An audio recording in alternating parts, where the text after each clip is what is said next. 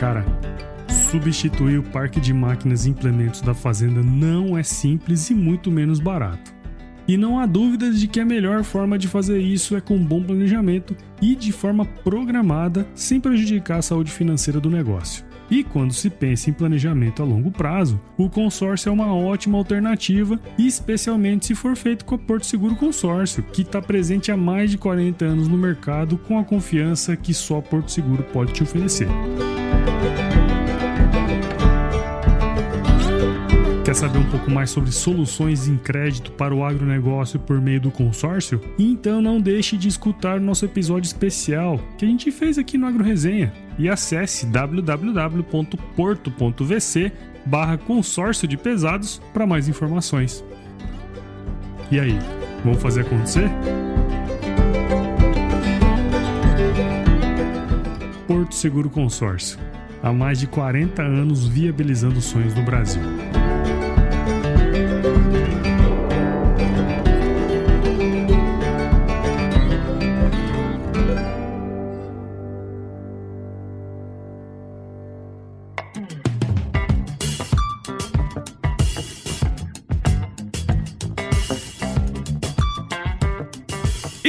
Aí, pessoal, tudo beleza? Estamos começando o episódio número 145 aqui do Agro Resenha. Mais um tradicionalíssimo mitos e verdades do agronegócio. Ô Gaúcho, você tá ligado que esse aqui já é o nono episódio dessa série, cara? Ô, louco, hein? Passa rápido, hein? Verdade. Passa rápido. Nossa senhora, passa rápido. Seu nariz cresceu, meu cabelo embranqueceu. Mano, que responder. E tem uma outra coisa que aconteceu. O- os ouvintes estão sendo mais sacana com as perguntinhas É, gente. aqui, cara. verdade. Os caras. Estão apertando com a Você gente. vai dando cara. confiança pros caras, os caras vão enfiando cada vez um pouquinho mais, né? Ah. Sei que dá- dá confiança pro ouvinte. Vai nessa. E aí, bicho, como é que você tá? Tudo certo, estamos aí na lida, no confinamento ainda, esperando tudo isso passar, tranquilo, sereno, sem fazer nada, né, Paulo? É, Tá esperando não. passar, Tirando férias, né, cara? tirando pé. Eu tirei uns quatro meses de férias agora, né? né? Fizemos porra nenhuma. Pô, falando em Férias, fazer porra nenhuma, puta legal que foi as lives, hein, cara? Pô, foi massa, cara, foi massa. Seis lives massa. Eu ouvi o pessoal falando aí pra nós jogar pro, pro podcast, O hein? podcast, pois Fazer, é, cara. Botar pro podcast, hein? É verdade, precisamos colocar esse massa, podcast. ficou legal, ficou legal. Bonitão Ficou aqui, legal. esqueceu de gravar aqui bonitinho, né? Então Vai ter que pegar o áudio do YouTube. vai ter que pegar o áudio do YouTube. O senhor A, o senhor A que vai ter que dar seus pulos lá pra ajeitar aquele áudio lá. É. Se fudeu, senhora. Mas beleza, pessoal, ó. Você que tá aí ouvindo, não saia deste episódio, porque ele tá imperdível. Firma o aí que nós já já estamos de volta. Você ouve agora Agro Resenha Podcast. Aqui, a porteira não tem tramela para quem busca se informar sobre assuntos ligados ao agronegócio. A apresentação, Paulo Ozaki.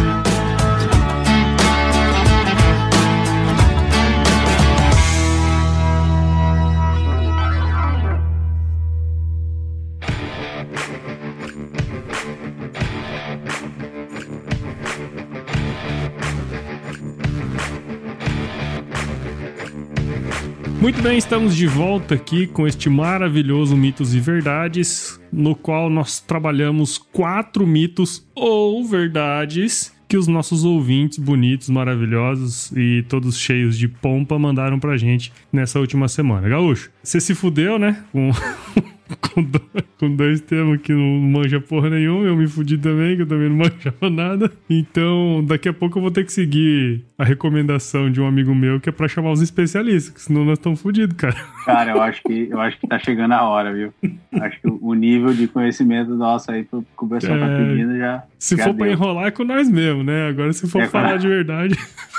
Aí complica um pouco, né? Mas vamos lá, vamos começar com o seu aí primeiro, vai. Então vamos lá. O primeiro é do nosso amigo Rogério Matsuda, 38 aninhos, produtor de leite lá de Lins. Leiteiro. Ele que Paulo. falou pra gente colocar no podcast. O cara escuta podcast é... pra caralho, velho. Tirando leite. Eu fico imaginando se na época que eu tirava leite tivesse podcast. Pois é, eu cara, também, cara. muito massa, cara. Eu ficava, botava a ordenhadeira nas vacas e ia lá do lado do radinho, né? Porque aquele barulho ensurdecedor, não tinha fone de ouvido, né? É, pra, pra ver se eu ouvia alguma coisa, né? Puta, cara, agora eu lembrei de uma coisa, cara. Que o jogo do Inter, sabe? Domingo, Puta, né? Puta, pode crer. Bem na hora bem do na leite, hora. cara. Aí botava na gaúcha, tinha um rádio chulezento lá na cervaria. Aí tinha que botar e ficava, só dava pra ver como era o gol. Porque o cara gritava. Inter, né? era do Grêmio, né? Isso aí, meu Deus. Sabia que tinha rolado cinco gols no jogo, né? Mas não sabia quem tinha feito os gols.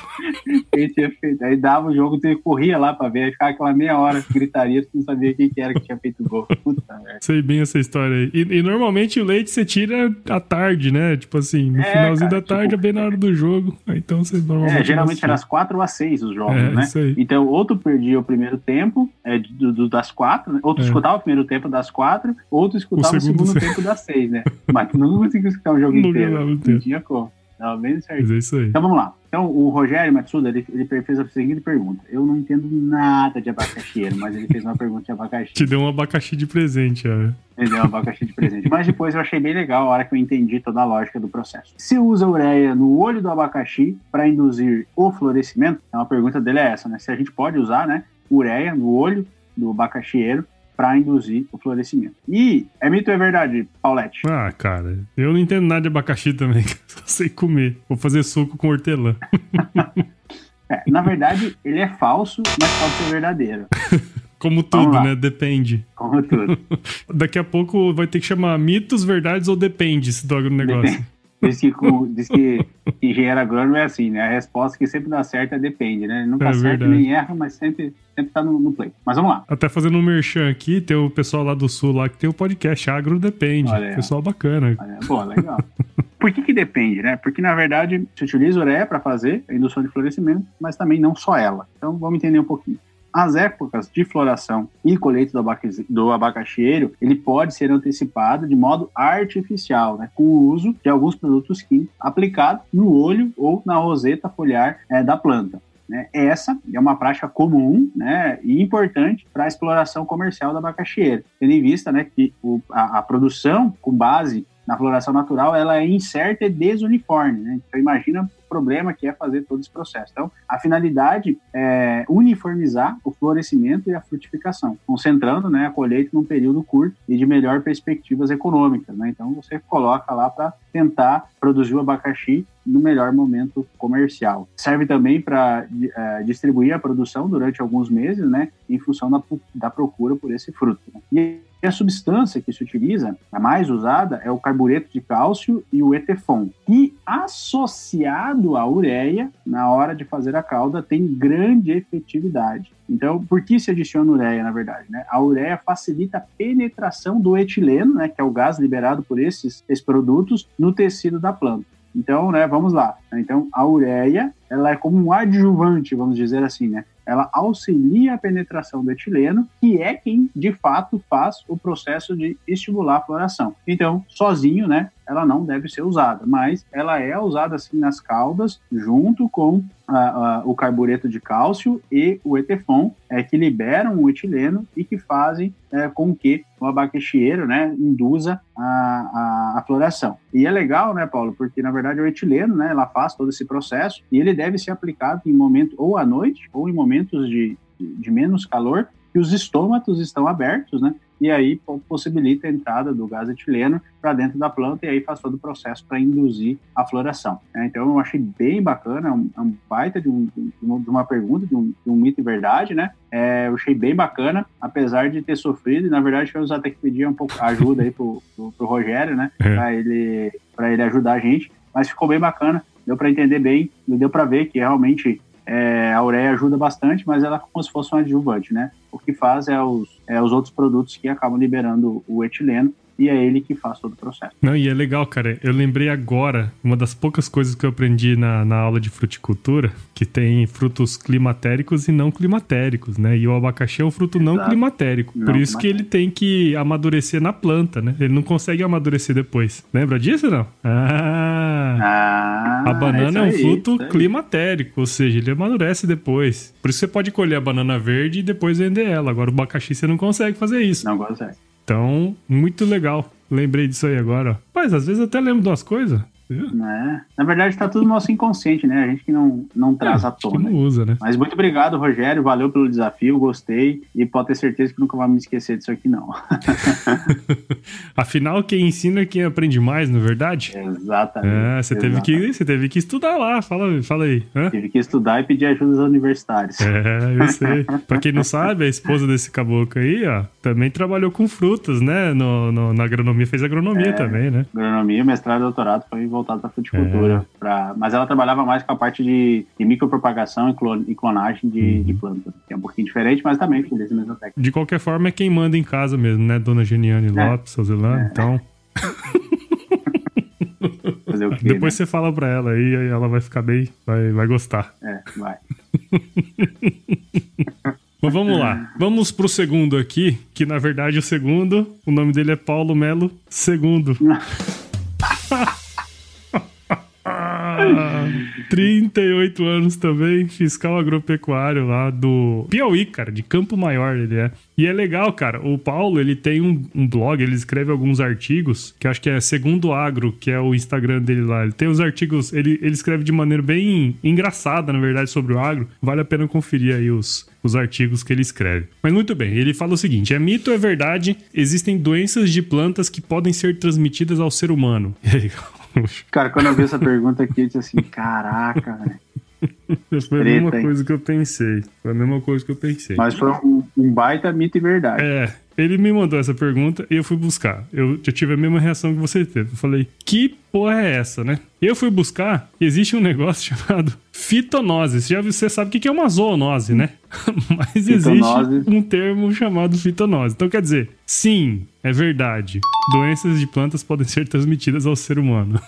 But, But Vamos, vamos falar aqui, vamos explicar mais ou menos como é que funciona. Na verdade, existe esse termo fitonose. Se você olhar lá no Guia de Vigilância Epidemiológica do Ministério da Saúde, tem esse termo lá e ele significa infecção transmissível ao homem cujo agente tem vegetais como reservatórios. Então, na hora que colocou isso, eu falei, puta, vou buscar o termo, pá, fitonose. Encontrei nesse negócio. Eu falei, tá, mas quais são as fitonoses? Cara, eu demorei um tempão pra achar, cara. Então, quer dizer, isso já me mostra que esse negócio não é um negócio tão comum. Mas é verdade. É, é verdade, é verdade, existe mesmo. Então, antes aí que você pense que as plantas em si transmitem a doença, é, deu para ver aí que na definição ficou bem claro que a infecção ela depende de um agente que esteja na planta. Né? Então, a planta ela vai hospedar esse agente. E pelo que eu pude buscar aqui na internet, como eu falei para vocês, isso é bastante raro. Tanto que as definições aí nos mais variados sites que eu encontrei é a mesma que tá aí no, no nesse guia do Ministério. Então, é, se alguém fala sobre fitonose, você vai ver que vai estar tá justamente esse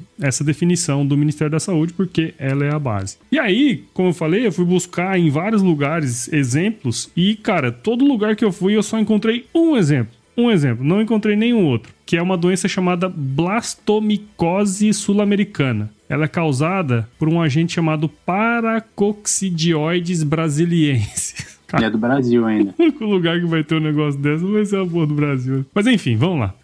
De acordo com um artigo aqui que eu encontrei, esse artigo foi publicado na revista portuguesa de Estomatologia, Medicina Dentária e Cirurgia Maxilofácia.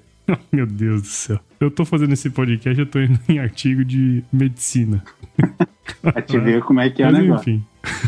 você vê, né? Mas o interessante é que nesse artigo que eu falei, vou deixar o link aí no episódio também, no, na descrição, é o seguinte: existe uma correlação entre os pacientes positivos nessa doença com antecedente em participação em lavouras de café, especialmente quando o cara vai colher, a colheita manual, né? Porque é nesse processo que essa danadinha é ingerida ou inalada. Por isso que ela deixa várias lesões na boca, na faringe e na laringe. E aí, gaúcho, ver esse artigo me fez lembrar o porquê que eu nunca faria medicina. Tá bom? Muito obrigado, viu, Paulo, por me proporcionar essa, essa experiência desagradabilíssima de ver essas fotos que eu vi tá bom? Mas vou dizer aqui novamente, isso é muito raro, especialmente nos dias atuais que muitas lavouras de café aí estão sendo feitas com colheita mecanizada. Exato. Ainda existe muita colheita manual, mas a grande maioria hoje é colheita mecanizada. E pelo que eu pude perceber aí pelos artigos que as,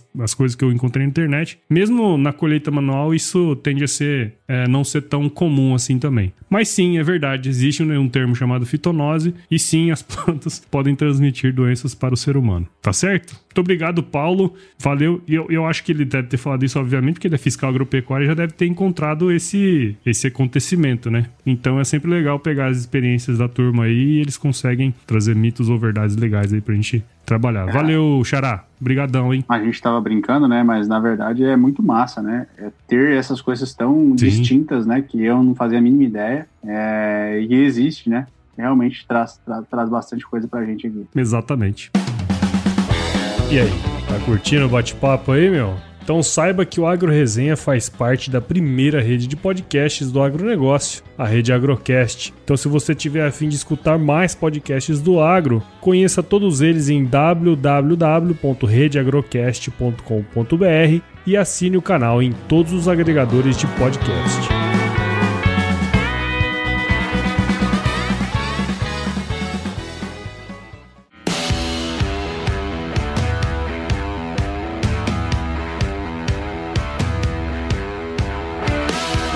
E vamos pro próximo aí, Galchão. Bora lá. Então é o Wilgner Henrique Landenberger, 20 aninhos, estudante e criador da página QI do Agro em Marília, Marília. São Paulo. E aí ele me botou uma bomba na mão aí. Só bucha, mano. É. Mas é, mas foi legal também. É verdade que a floresta amazônica é o pulmão do planeta? verdade. Falso, falso, verdade? mito? É mito ou é verdade? É mito. Mito. Repetir. Mito. Na verdade, né, a Amazônia não é o pulmão do mundo. Essa afirmação, certamente, na pesquisa a gente ouviu bastante isso. É algo poético. poético com má intenções. é uma maneira de dizer que a Amazônia é extremamente vital para a humanidade.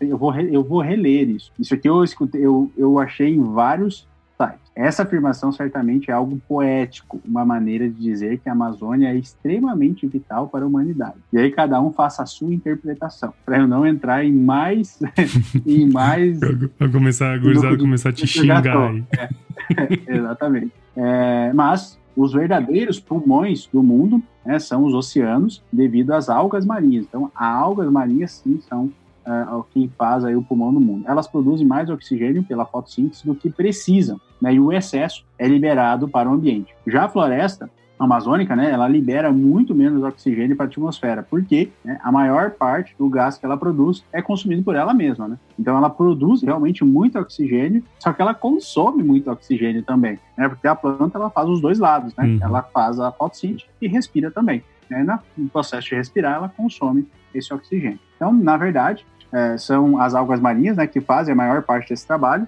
Elas jogam na atmosfera quase 55% de todo o oxigênio produzido pelo planeta. E mais, né, a floresta, como a amazônica, segundo cientistas, né, aí tem vários artigos, várias pessoas falando, né, é, são ambientes em clímax ecológico. Isso quer dizer que elas consomem todo ou quase todo o oxigênio que produzem. Para quem fez a então, disciplina de ecologia, ecologia, hein? Lembra do, é, das plantas clímax? clímax. Ah. Exatamente. Não tem nada a ver com o que você sem vergonhinha está pensando aí. Segundo Antônio Ocimar Manzin, é, coordenador do Instituto Nacional de Pesquisas da Amazônia, o INPA, é, a vegetação que cresce por meio de fotossíntese captura gás carbônico da atmosfera e libera oxigênio, ao contrário do pulmão, né, que transforma oxigênio da atmosfera em gás carbônico. A Amazônia apresenta uma taxa muito grande de fotossíntese por conta disso. Foi durante né, algumas décadas comparado a um grande pulmão invertido o pulmão do mundo. Né? No entanto, né, ele explica que a floresta também libera gás carbônico na atmosfera, pela respiração das plantas, né? e no processo é, de decomposição de troncos, galhos, folhas mortas e animais. Né? Então, além da liberação através da respiração, tem essa liberação através da decomposição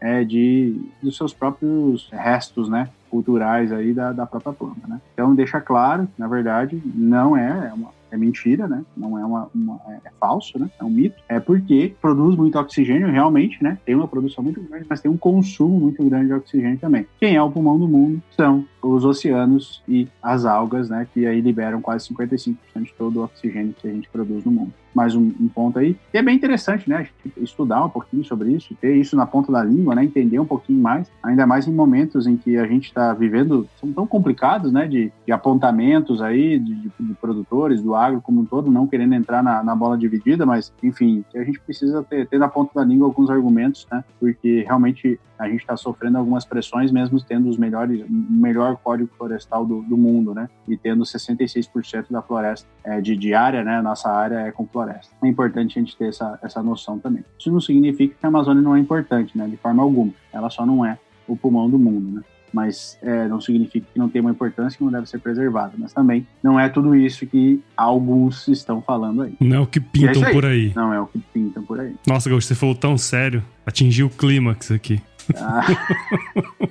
ah, cara, mas isso aqui não dá pra falar muita. Não dá pra. Tem que ser sério mesmo, né? Não dá pra. Nossa. Porque é delicado, né? É, a gente sabe que tem, tem duas forças muito grandes, aí uma puxando para um lado, outra para o outro. É, a gente tem a opinião da gente, né? Mas interessante o ouvinte aí tomar, tomar a sua opinião, né? A Qual que é a sua opinião, Gaúcho? Você quer entrar nessa bola dividida? Não, não tem problema nenhum. A minha opinião é, é da questão de, de, da floresta amazônica é toda uma questão política claro. e econômica, é, onde é, não faz sentido nenhum quererem controlar o nosso produto, a nossa, a nossa floresta, sabendo que os, os, próprios países que compram não controlam as deles, né? Então é, um, é uma controvérsia comercial totalmente descabida, aonde a gente sabe que isso tudo, é, é, é como a gente tem milhares de produtores vendendo e algumas poucas trades comprando, alguns poucos países comprando, a, o poder de barganha pro lado deles acaba sendo muito mais fácil em se organizar, em jogar isso, né? E aí a gente tem todo um processo é, comercial mesmo, né? Comercial, Sim. unicamente comercial, e que a gente no Brasil sabe muito pouco se defender. Né? A gente quer ficar brabo, brigar com esses caras, não é o caminho, sabe? Não é o caminho. É, a gente vem em discussões aí, né, Paulo? Faz tempo já, é, de que não é esse o caminho, ficar, ficar brabo com essa situação. A gente tem que jogar o jogo comercial da mesma forma que eles jogam, né? É, subir a altura deles e executar com a mesma forma. Porque até hoje a gente não está não tá fazendo isso, né?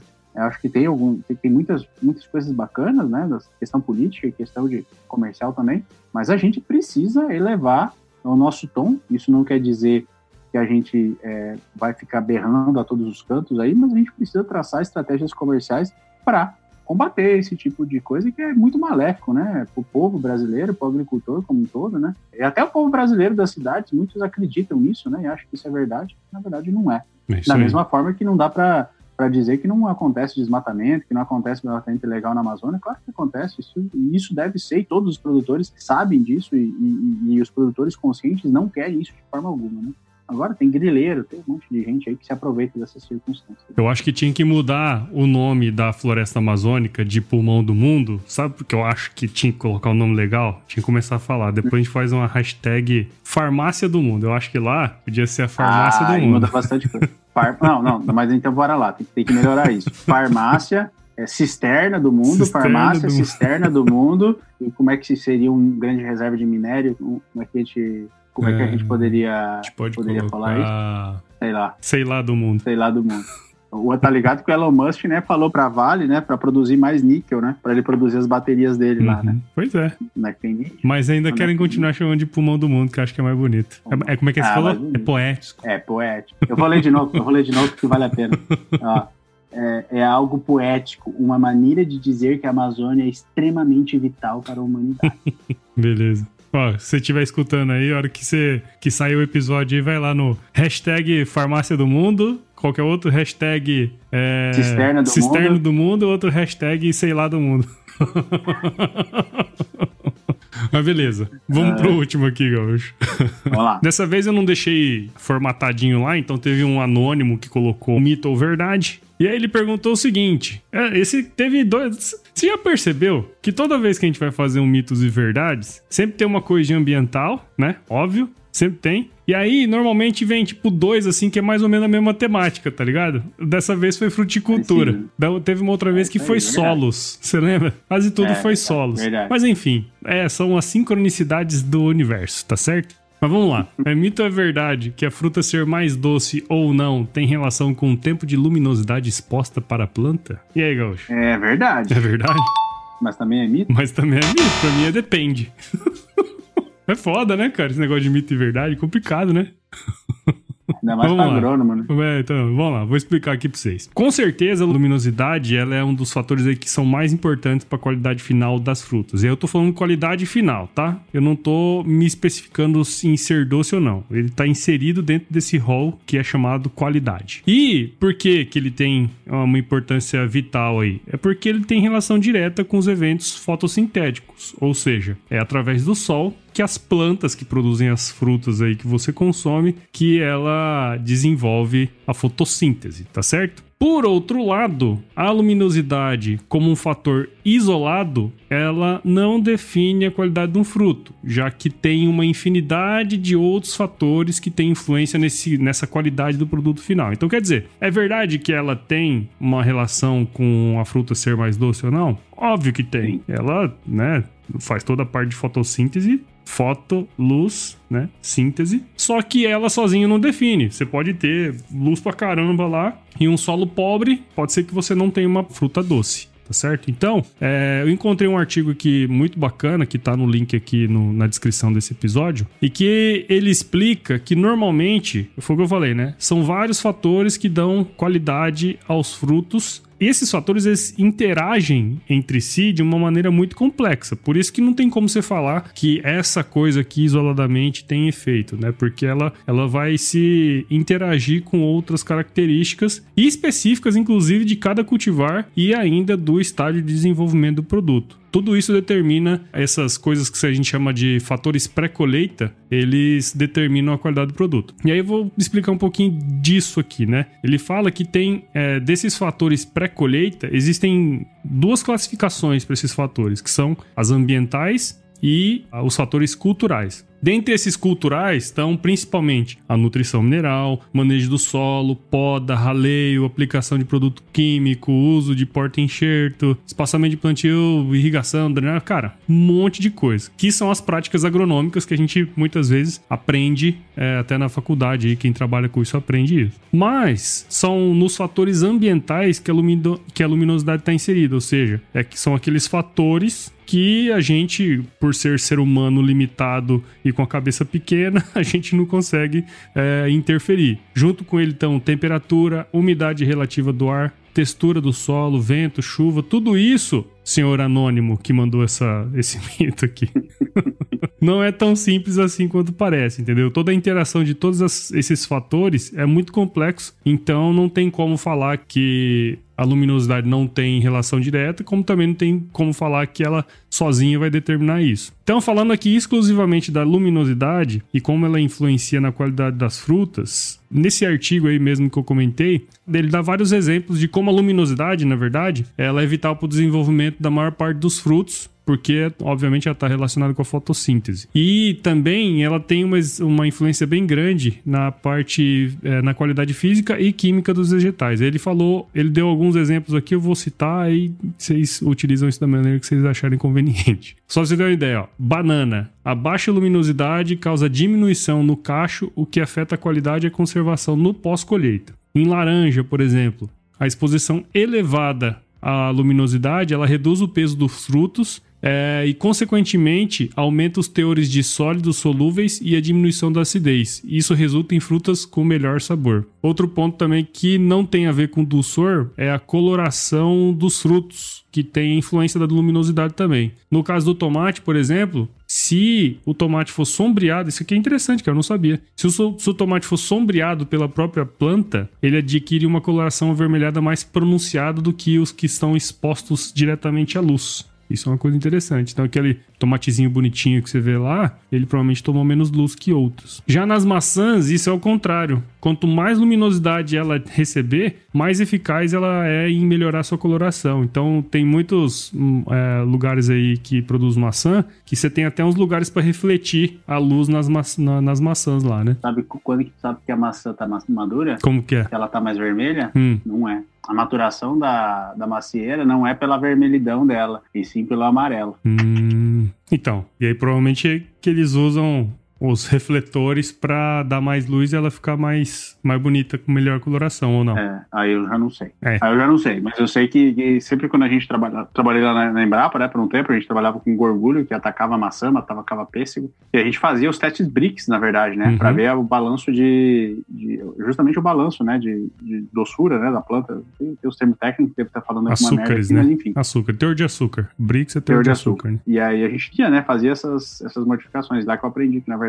a maçã vermelha não necessariamente ela tá madura. Ela tá madura quando ela está amarelada, né? Então, sobre aquele vermelho, a gente vê o amarelo junto, né? Então, quanto mais amarelo, sinal que mais, mais o Brix ela dá, né? Ou seja, mais madura, ela está mais pronta, Hum. apta para ser colhida, né? Interessante. Então, é bem, Então faz sentido essa questão da luz aqui. é, e, gente, isso aqui é uma loucura, né, cara? Isso aqui tem um milhão, um milhão de artigos, tem muita coisa que influencia. É. Os caras vão lá na- no mínimo do mínimo da reação lá para fazer isso, né? Por exemplo, esse ano foi um ano de seca no sul do Brasil, vai ter uma safra de vinho, né? Teve, na verdade, né, quando foi é, uma safra de vinho muito pequena, mas com uma qualidade jamais vista, né? Então, muito provavelmente os vinhos, né? Se a gente for comprar vinho da safra 2020 da Serra Gaúcha, a gente vai ter vinhos muito bons É da mesma uva, da mesma Região. é, vinícola, né? Região, mas a gente vai ter um vinho muito melhor, justamente por causa que deu seca e, e também muita lum- luminosidade. Aí tem todo um Paranauê muito louco aí Uhum. atrás que eu não, não, não manjo, mas é, tem, tem, tem as influências, né? Tem por isso que as pessoas compram o vinho, né? Pela safra, né? né? Então, fazer o Cabernet de, da- do Chile de 2016 é muito melhor do que o de 2017, por causa de chuva, por causa de, de luminosidade, né? Então, afeta bastante, mas tem muitos poréns aí no meio também. Exatamente. É, inclusive eu, conversei aqui com a Paula Hofmeister. Ela tem um vinhedo na região de Pedras Altas e ela comentou justamente isso, que esse ano vai ser a safra das safras na região dela lá, Safra justamente porque É, no teve Rio Grande do Sul inteiro, né? É, Rio Grande do Sul inteiro. praticamente foi tudo. Enquanto os produtores de grão estão tudo cabelo em pé, estão dando risada. É, eles, é que assim, menos, é uma safra muito boa, né? Mas Mas, tem menos- teve queda né, na produção, né? Exatamente. Então, e, e nem sempre você consegue aumentar o preço para recuperar a queda na produção, né? Então eles estão tendo um vinho de muita qualidade, mas isso não significa que eles estão com mais dinheiro no bolso. Exatamente. Ainda mais que Exatamente. essa pandemia, né? A gente pode ter um. Se bem que aumentou o consumo de vinho, viu? Positivo. Várias, várias, várias bebidas, na verdade, aumentou o Várias consumo. bebidas. Interessante isso aí. Mas enfim, cara, esse artigo aí ele foi escrito por um cara chamado Benhur Matthews numa revista e lá ele tem vários exemplos, outros, outros é, fatores que influenciam. Ele não fala só de luminosidade, ele fala de um monte desses fatores que eu comentei com vocês. Então não caiam nesse conto do vigário aí de que uma variável isolada ela tem efeito. E é legal também que a agronomia ensina pra vida também, tá? Então não pense que uma variável só na sua vida vai fazer diferença, tá? São várias coisas, são várias coisas. Vamos aumentar o Somos nosso biológicos também, né? repertório, exatamente. Somos biológicos. Mas é isso aí, Gaúcho. Estamos chegando ao fim aqui de mais um Mitos e Verdades do Agronegócio. Muito obrigado por sua participação novamente. Acho que foi um episódio super legal também, né? Não, tá bom. É, a gente, eu tava, tava refletindo aqui, né? A gente ficou chorando lá no início, né? Dos temas. Mas, gente, pode Porra. mandar. Esses temas aí são bons demais, cara. A gente Quanto aprende. mais, melhor. É, e, e- e são temas que, na verdade, é, a gente também não, é, não domina, né? Então você acaba aprendendo bastante. Eu tô gostando bastante. Bora, bora meter bala aí. Muito bem, então, vamos aqui caminhando para o final. É, vocês devem ter percebido que nas últimas, nos últimos episódios eu praticamente eu não fiz agradecimentos é, formais aos padrinhos e madrinhas que entraram. É, vou fazer isso agora uma vez por mês. E como esse episódio está indo ao ar no último dia, na última semana de julho, eu vou agradecer aqui aos novos padrinhos e madrinhas, que são a Ana Carolina Rossetti, que é minha colega acadêmica lá na Exalc, Rodrigo Xavier, que também é exalquiano, e o Cássio Reis e a Natália Rezende, que também é colega também da escola lá. Não, colega não, né? Da Máfia. Bitia. Massa. Massa. Ah, mas três exalquianos aí, cara. Ah, Os caras ó, são, são uma top, mano. Mas enfim, ó, se você que está escutando gosta do Agro Resenha, acha que esse projeto aqui agrega valor à sua vida, não deixe de indicar o podcast para aquele seu amigo ou amiga, né? Nós, como você sabe, nós já estamos em todos os agregadores de podcast, Apple, Google, Spotify, Deezer, então não tem desculpa. Isso tudo de graça, viu, pessoal? Não tem que pagar nada não, hein? Então, só indicar. Não deixe de seguir a gente nas redes sociais: Instagram, Facebook e Twitter. O nosso grupo do WhatsApp está lotado. Ninguém entra, ninguém sai. Brincadeira. Tem umas pessoas que saem lá, mas logo, logo já, já, lota de novo. Então fica ligado aí que hora que abrir uma vaga, vocês entram lá. O link tá na bio do Instagram. Mas agora nós temos uma novidade muito interessante, senhor Gaúcho. Nós temos um canal no Telegram. Ah, é. Você sabia dessa, não? Não, tava sabendo, não. Temos, sinal, um, temos, temos um canalzinho lá no Telegram, então lá não tem limite de pessoas, lá pode caber todas as tantas bilhões de pessoas do mundo, brincadeira, só pode caber lá acho que 600 mil. Só, 600 mil. Mas então vamos tentar chegar a 600 mil pessoas no nosso grupo no Telegram, tá certo? Então se você quiser escrever pra gente e falar aí se eu e o Gaúcho falando um monte de besteira, pode escrever pro contato arroba agroresenha.com.br. Ah, Bonito, hein? Gostou? Quer que eu faça de novo? Não, obrigado. Escreva pra gente no contato arroba agroresenha.com.br. Gostou dessa? Não? Merda. Quer que eu faça não. de novo? Pelo amor de Deus, não. Deixa eu salvar o ouvinte de mais uma dessas. Me agradeço nesse momento. Contato arroba agroresenha.com.br Bota, cara. então tá bom então, Gaúcho. Muito obrigado de novo por sua participação aí, cara. Obrigado, viu? Então tá, pessoal. Forte abraço, valeu pelo convite. E hoje eu vou falar eu. E se chover? não precisa molhar a horta não, hein, velho? tá precisando chover Falou. falando nisso, hein, cara? As gramas já estão tudo amarelas já. Tá doido. Capaz Como céu, muda cara. Rápido, eu dei uma limpada na casa aqui, cara. Terminei de limpar, parecia que não tinha nem limpado, cara. Uma poeira, poeira do caramba. E aqui tem umas ervas, umas pés de vaca aqui correndo. do lado de casa, velho. Cai todas as plantas, as folhas dela, vem tudo aqui pra dentro de casa com essa porra desse jeito aqui. Mas beleza, ainda bem que tem planta, né? É isso aí.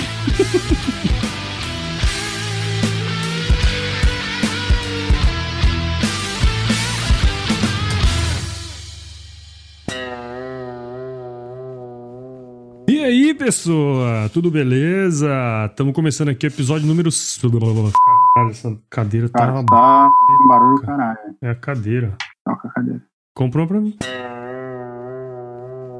Medicina dentária e cirurgia maxilofa... Cial. maxilofácia. Bora lá. É o Wilgner. Wilgner. Henrique. Hã? Wilgner. É o Wilgner. Wilgner. Wil, Wilgner. Wilgner. Então vamos lá de novo. Ah, o que ele mandou foi o seguinte: é mito ou é verdade que a fruta ser mais doce. Doce.